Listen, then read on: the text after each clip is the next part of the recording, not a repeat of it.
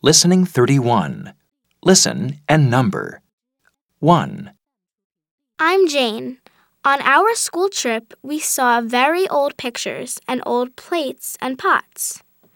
We also saw some bones from animals and a very old car. But my favorite part of the trip was seeing the dinosaur bones. They were huge.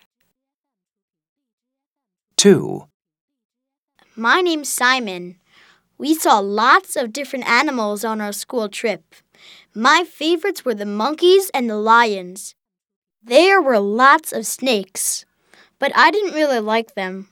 I hope we can go back soon. 3, I'm Lisa. We went to the beach and spent a lot of time on a big boat. We went to some islands, and the boat went around them.